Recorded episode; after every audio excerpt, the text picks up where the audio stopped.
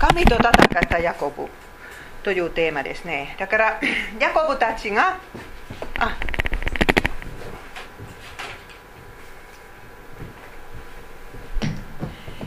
ヤコブたちが、カナンの地に、帰りました。だからヤコブは一人だけで杖一本であの旅を前しましたけれどももう大きなグループになったんです。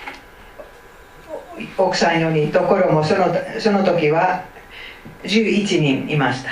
そして同じ波乱からここからあのイスラエルまで行ったんです。でもお兄さんは怒っているかどうかはヤコブは知りません。だから不安です。お兄さんのところへ使いをやったんですけれども聞いたのはお兄さんは400人の兵士の戦闘に迎えに来るということを聞いて速攻を受けたんです。自分の罪のために家族は殺されてしまうかもしれないというのはヤコブの心配でした。そしてね本当にこれからひどいことになったら自分がお兄さんを騙したという罪の結果だと分かるんです。そしてねこれは多分親の一番辛いところだと思います。もう自分の罪の結果として子供たちが苦しんでいること。だからそのこれはヤコブと、え神様とのその戦いの背景です、えそしてヤコブは必死に祈るんです。お願いします。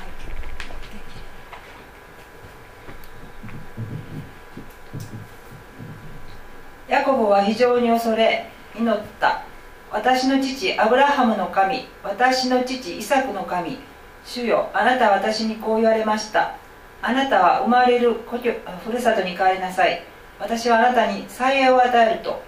私はあなたがしもべに示してくださったすべての慈しみと誠を受けるに足りないものです。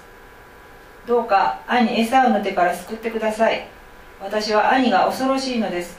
兄は攻めてきて私をはじめ母も子供も殺すかもしれません。あなたはかつてこう言われました。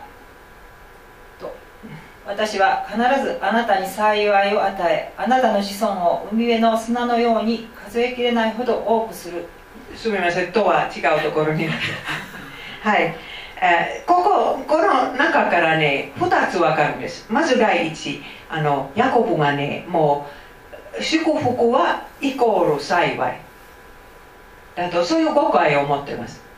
神様は祝福すると約束しましたけれどもあなたを幸せにするとは約束してない、えー、でももう一つはヤコブは本当にもう、えー、自分の罪が分かって神様の恵みに足りないものだと認めています。それは分かってきたんです。だからその外国旅行は決して無駄ではなかったんです。それから神と格闘するようになるんです。本当にもう本当に不思議な話です。こういうのは聖書の中には他にないんですけれどもペヌエルという川川のほとりで一晩ある人と格闘する。ある人とはね後でそれは神様だと分かります、えー、もちろん神様はもう全部できるからもう1秒でヤコブを倒すことができたんですけれどもなぜかがでしませなさらなかったんです。その格闘は朝まで続いたんです。そして私が思うにはね神様はこんな罪人とその家族を本当に祝福できるかどうかということのための格闘だったと思います。そしてあのはいお願いします。ところがその人はヤコブに勝てないと見てヤコブのももももの関節を打ったので関節が外れた。これも本当に信じにくい聖句ですけれどももちろん神様は勝ちたいと思ったら勝つんですけれどもでもこういうふうにもう何時間も格闘なさってそしてそのももの関節を外した。皆さんこの辺の関節は外れたらねそれから相撲できますか？それでもこの戦いはまだ終わりではない。だから本当にもうヤコヤコブはその神様の足にししがみついてこう祈るんです。もう去らせてくれ。夜が明けてしまうからとその人は言った。ヤコブは答えた。いいえ祝福してくださるまでは話しません。ヤコブはもう2つ素晴らしい祝福を受けましたけれどももう1つ欲しいんです。もう一回祝福してくださらなかったら話しませんと言うんです。何が欲しいんですか？まだヤコブには心の平安がないんです。神様を一応信じるんですけれどもね平安がない。罪の許しの確信がない。そして本当に神様はこんな人の家族も助けてくださるという確信がない。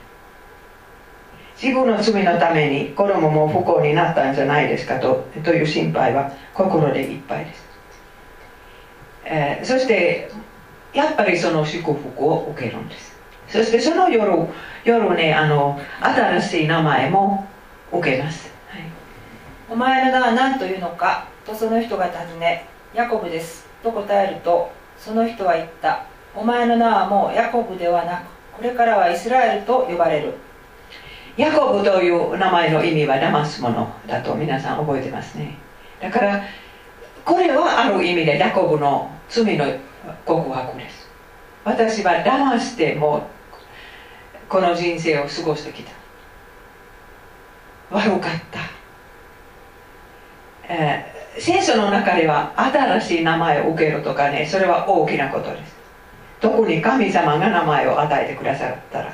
そしてイスラエルという名前神と戦って勝ったりと。イスラエルは何かそういう意味ですね。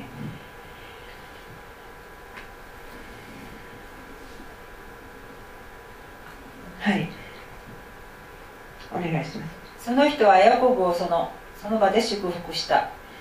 ヤコブがペヌエルを過ぎた時太陽は彼の上に昇った。ヤコブは桃を痛めて足を引きずっていた。ヤコブの人生はあと60年間残ってます。その60年間はずっともう足を引きずって歩く。だから神様から祝福は受けましたけれども祝福につきものとしてねその腰の痛みもあったんです。皆さん神様は祝福だけ与えてくださったら私たちみんな傲慢になるんです。だから祝福を受ける時には何かそういう痛みも受けるんです。傲慢にならないため。そしていついつまでも神様に神様を必要とするため。だからもうヤコブは夜寝たと寝ようとした時は腰が痛くてもうだからいつもその祝福のパワーを思い出したりしたと思います。祝福は受けましたけれども同時にこの痛みも受けた。その痛みは天国に入ったらもうないです。だからもう本当に神様がいろいろそういうことを私たちに与えてくださりもう天国が楽しくなるためです。この世の上はもう100%の幸せであったら誰が天国に行きたいですか？お兄さんとの出会いはうまくいったんですね。若いになりましたけれども。だからエサウは弟にもうその騙されたことは許したみたいです。それでもそんなにこれから一緒に生活するということにならなかった。一緒にお父さんのお葬式はしましたけれどもその他はあんまり付き合ってないと思います。ヤコブは国へ帰るとああのセケムという町の近くから土地を買ってそこに祭壇を建てたんです皆さん旧約聖書の祭壇というのはそれはもう礼拝の場ですだから一人ではなくてみんなでもちろん礼拝をするんですそしてあの罪の許しの場ですその中で動物が死んでしまうとそれはイエス様の雛形です。罪の許しを受けるためのものです。はい。読んでください。神はヤコブに言われたさあベテルに登りそこに住みなさい。そしてその地にあなたにあられた神のための祭壇を作りなさい。はい、だからヤコブはあみ2つか3つの祭壇を建てたんですけれども最初は自分で買った土地の上それからベテルあのあの階段を見た夢を見たそのところに祭壇を建てたんです。そしてそれはもうこういうことですね。旧約聖書の人々は動物を捧げるとあ来たる神の子羊この罪のつこの世の罪を取り除く神の子子羊を信じました。私たちはもう来てくださったイエス様を信じるんですけどヤコブたちはこれから来るイエス様を信じます。信仰は同じです。イエス様を信じなかったら昔の人も救われない。だからだからねそのアブラハムたちが祭壇を建てたという文章は大切です。死が流れないと罪の許しがないというのは聖書の大切な教えです。イエス様の血のことを指してます。だからもうヤコブも心が責めたりするんですけれどもこういうふうに心の平安を得ます。だから皆さん本当に礼拝を礼拝から離れると信仰も少しずつ消えてしまいます。祭壇は教会の中にあるんです。あの聖書洗礼聖生産式。もう多くの日本人はね一人で信仰を守ろうと決めてもう教会へ来るのをやめるんですけどでもそれは大きな失敗です。私たちと神との和解は和解のためにはいや恵みの手段が必要です。ルーテル教会の言葉遣いで恵みの手段は聖書洗礼生産式聖書洗礼生産式罪の罪人のための方法です。そしてね本当に恵みの手段に預かることができるのが祝福です。それこそ祝福です。皆さんは教会の中で導かれたこと。日本ではねそんなそうでない人は99%です。恵みの手段の大切さのわからない人。だからもう真理はどこですか？本当の神様は誰ですか？どうやって天国へ行けるのか知らない人キリスト教会の中でもねもう曖昧でもうどうやって神様と出会うことができるのかと知らない人がたくさんいるんです。例えば賛美の中とか経験の中とか言ってる教派はたくさんあるんです。でも私たちルーテル教会はもうこんな方法であるとは聖書からわかるんです。これで十分です。聖書洗礼聖書の式があったら必ず神様と出会います。それからヤコブには最後の子供が生まれますけれどもラケルはラケルが産んだのはヨセフとヨセフが7歳の時末っ子のベニヤミンが生まれます。エフラタまで行くにはまだかなりかなりの道のりがある時にラケルが産気づいたが難産であった。ラケルが生みの苦しみをしている時助産婦は彼女に「心配ありません。今度も男の子ですよ」と言った。ラケルが最後の息を引き取ろうとする時その子をベン・オニ私の苦しみの子と名付けたが父はこれをベニヤミン幸いの子と呼んだ。ショック。ヤコブは本当にもうこの愛する妻を40歳の若さで失ってしまった。だからもう祝福が欲しい欲しいとしてきたヤコブでしたけれどもねもう同じ祝福とか長生きは愛する妻にも欲しかったでしょう。こういうふうに、え死んでしまってねそしてヤコブはいつも石を立てるんですけれどももうラケルのためにも石を立てたんです。こんな大きな愛が忘れられないように。はいお願いします。はい、あラケルは死んでエフラタすなわち今日のベツレヘムへ向かうかう道の傍らに葬られた。ヤコブは彼女の葬られたところに記念碑を建てた。これからヤコブはラケルを何年悲しむのか知りませんけれども、あと何年でしょうか50年間でしょうかもう生きているんですけれども死に直面する時には口からララケルの名前が出てくる。忘れられない。でもレアはその時第一の奥さんになってもうそういう焼き餅とかそういうのは終わります。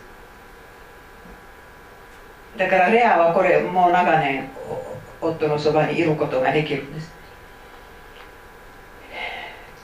皆さん子供たちが小さい時はお父さんとお母さんの問題は小さい。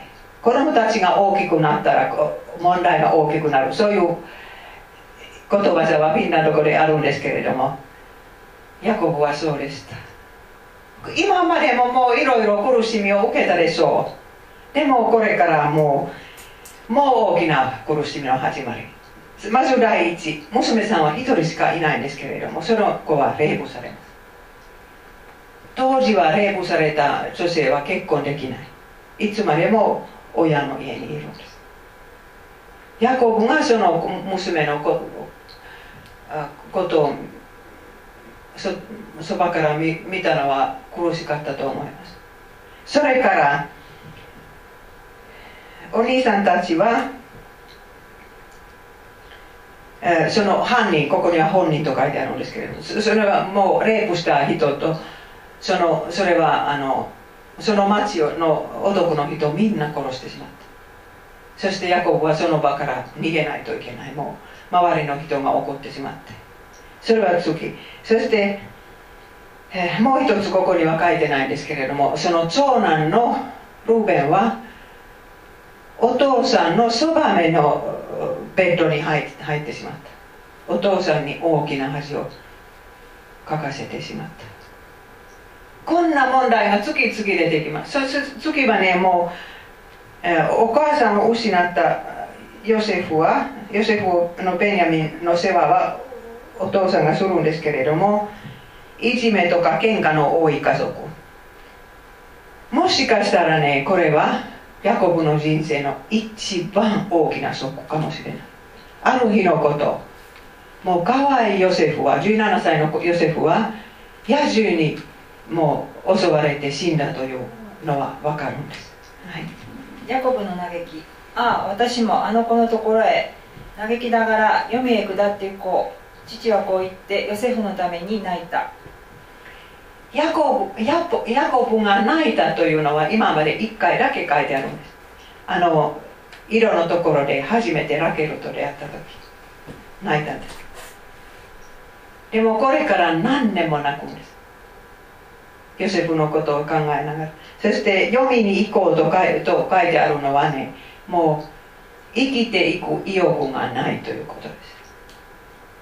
皆さんこれは祝福された人生ですか？戦争の一番大きな祝福を受けたヤコヤコブですけれども人生はこの通り。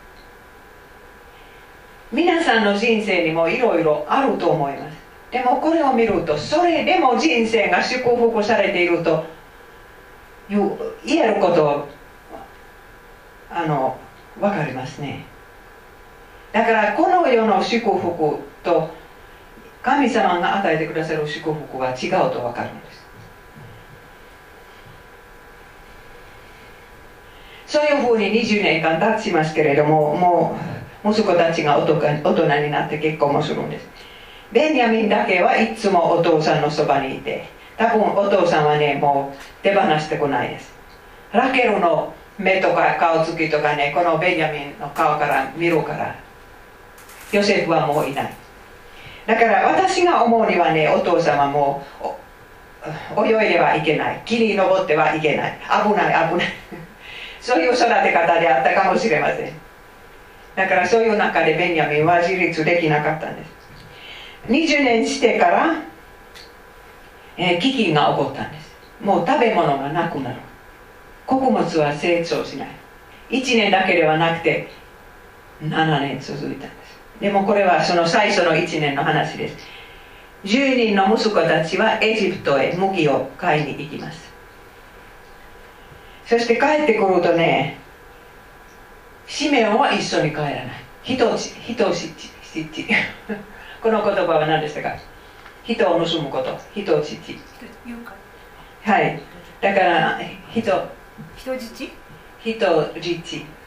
えーシメオンは人質になったとおお父様は聞くんです。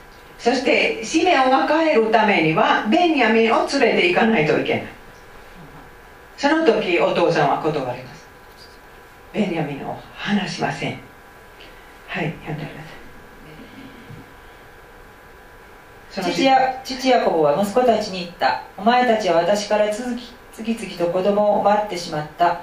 ヨセフを失いシメオンも失った。その上ベニヤミンまでも取り上げるのか。みんな私を苦しめることばかりだ。これは年を取ったお父さんの発言ですけれども息子たちは悲しくなったと思いますヨセフとベンヤミンがいなかったらもう息子がいない。そこまで行っちゃうんですね。だから絶対エジプトに、えー話しませんとやらせませんとお父さんは言うんですけれどもやっぱりね穀物がなくなると孫たちは細くなって青くなってもう死にそうになったらおじいさんはもう生きなさいと言うしかないです。皆さんどうして神様は年を取ったヤコブをこんなに厳しくもう取り扱われるでしょうか？はい。この私がどうして子供を失わねばならないのなら失ってもよい。ヤコブはそういうことを言うんですね。でもこういう中で頼る相手は主だけ。そういうことになります。ヤコブの10 11人ちょっと待ってください。10, 10人の子供がエジプトへ行ってエジプトにはもうヨセフとシメオンがいるんですけれども。だからそこから帰ってくるのか疑問です。でも神様はもうあなたの子孫から救い主が生まれると約束をしてくださったからその約束にしかみついて帰ってくる帰ってくるというのを望んでます。だからその子供子供たちがいなかった。息子たちはエジプトへ行った時の1ヶ月か2ヶ月はね本当にヤコブにとって信仰の試練でありましたけれども神様にだけ頼ることの練習でもあったんです。だからいくら年をとっても神様はこんなこんなことを教えてくださる。私の父も今アルツハイマーこのこの夏アルツハイマーだと分かってましたけれども、うん、子供は8人もいます。そしてああれを聞いた時私8人はみんな慌ててしまってね。それを聞いた父は母にこう言ったそうですね。私の子供の中にはクリスチャンは一人もいませんかって。だから子供たちがクリスチャンであればどうして慌て慌てる必要があるのか。それは私の父の信仰告白ですでもこれからもうもう、ま、生活はどうなるなるのか父は分かってます。そういう中でもう神様に信頼するしかない。です年を取るとそういうもんです。そしてねあのある日のこと帰ってくるんです。息子11人ヨセフは来ないんですけどその他の11人シメもベベニヤミも含めて帰ってくるんです。そしてヨセフが生きていると言うんですけれども最初はヤコブは信じない。彼らはヨセフが話した通りのことを残らず父に語りヨセフが父を乗せるために使わした馬車を見せた。父ヤコブは元気を取り戻した。イスラエルは言った。よかった。息子ヨセフがまだ生きていたとは。私は行こう。死ぬ前にどうしても会いたい。神様は何もかも取る取り除いて、えーいいる瞬間にはそう見えている瞬間にはねもう2倍にして返してください。そうです。だから私たちが死ぬ瞬間は何もかも失ってしまったと思うんですけれどもそれからもう新しい命。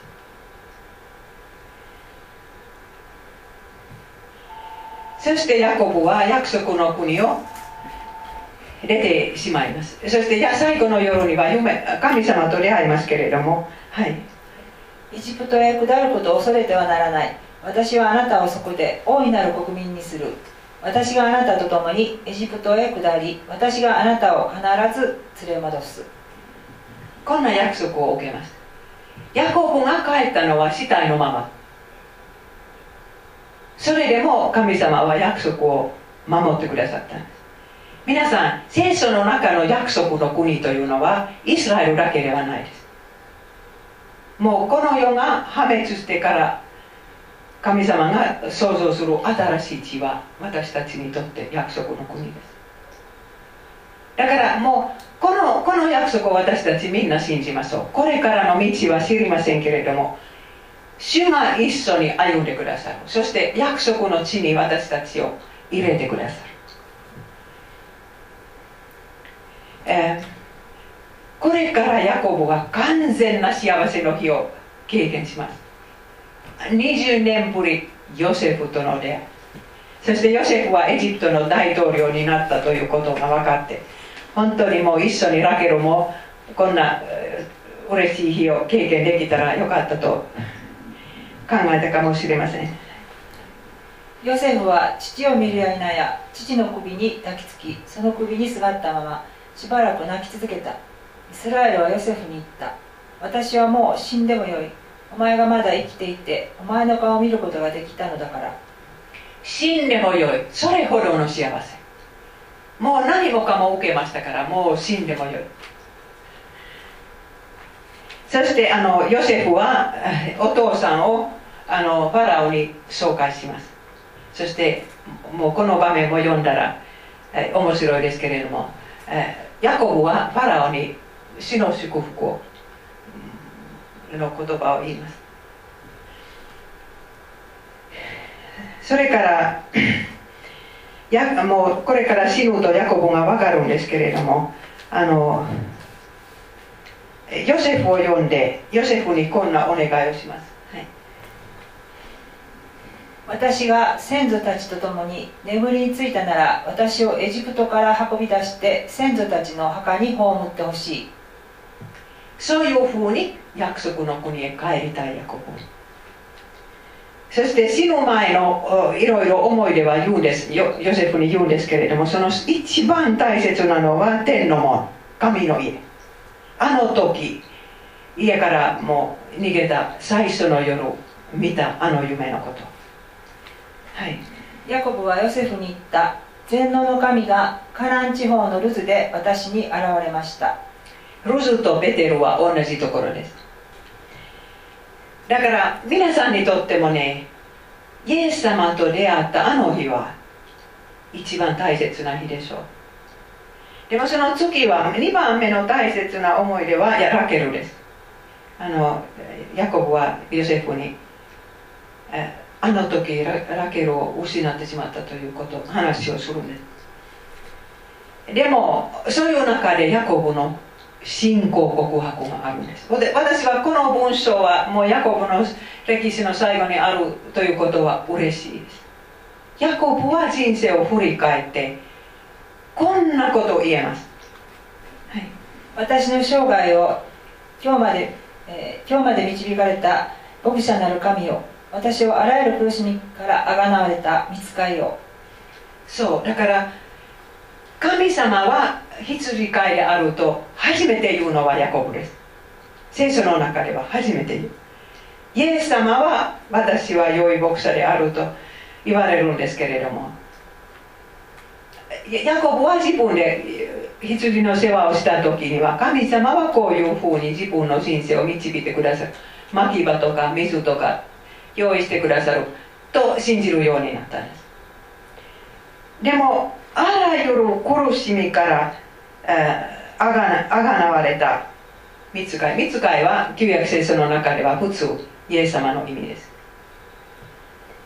だからもう本当に若い時はお父さんの愛を受けなかった。お父失明したお父さんを騙してしまった。お兄さんの怒りを逃げないといけない。20年間も外国で過ごしてそして結婚したあの夜は間違った女性とか夫婦喧嘩とか奥さんたちの喧嘩とかそれは娘娘さんのレイプとかそれを振り返ってみてそれでよかったと言えます。あらゆる苦しみから主があがなわれた。これはどういう意味ですか？それはねもうそういう中で信仰は失わなかった。信仰はかえって強くなった。そしてそういう中で子供たちも本当の神様を信じるようになった。これは祝福された人生で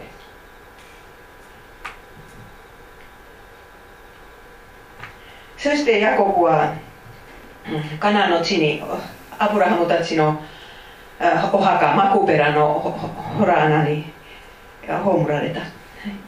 ヤコブの息子たちは父の亡骸をカナンの土地に運びマクペラの畑の洞窟に葬った。その洞窟の上には今ヘブロンには大きな建物があるんです。私は一回行ってきたんですけれど。その下には洞窟があって骨があるという伝説があるんですけれど何百年も誰も開けてないからわからないですけどとにかくああの多分アブラハムの墓だと思います。そしてねあの約束の地は神の国だとイエス様がそういうふうにこここういう中で言われます。だから祝福は何であるのかイエス様もも言われました。はいお願いします。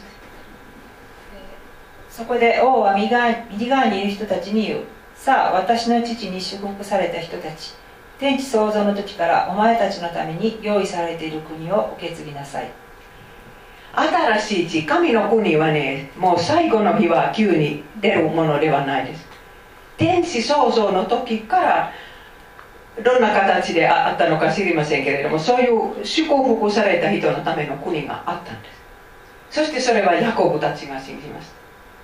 イスラエルだけではなくてその後ろに神の国があるというのを信じたんです。そしてそこに入るのは恵みによってです。罪の許しによってです。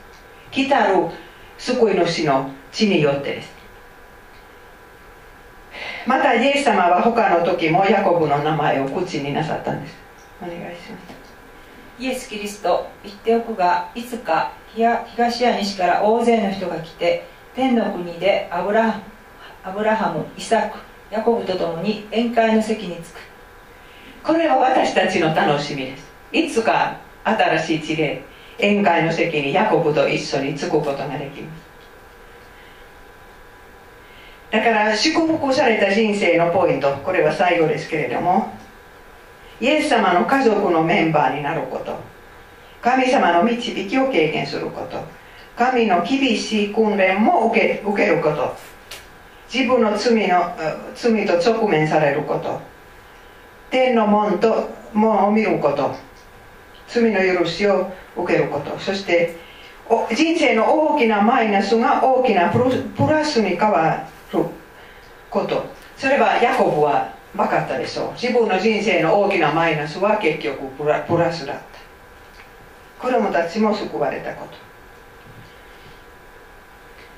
はいこれで終わります。あのああとで皆さん質問あったら